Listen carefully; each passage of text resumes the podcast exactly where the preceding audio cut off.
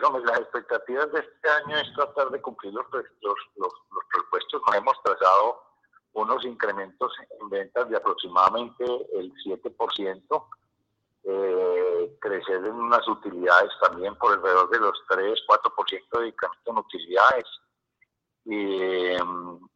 Y tenemos unas buenas expectativas, hemos hecho unas buenas inversiones buscando que los resultados se den, porque tenemos un plan muy claramente definido ya desde el 2021 hasta el 2025-26, que lo estamos siguiendo como al pie de la letra, buscando generar utilidades. tenemos que encontrar buenas utilidades para seguir reinvirtiendo. Hemos hecho interesantes en el tema de actualización de máquinas y moldes y este año también las vamos a hacer.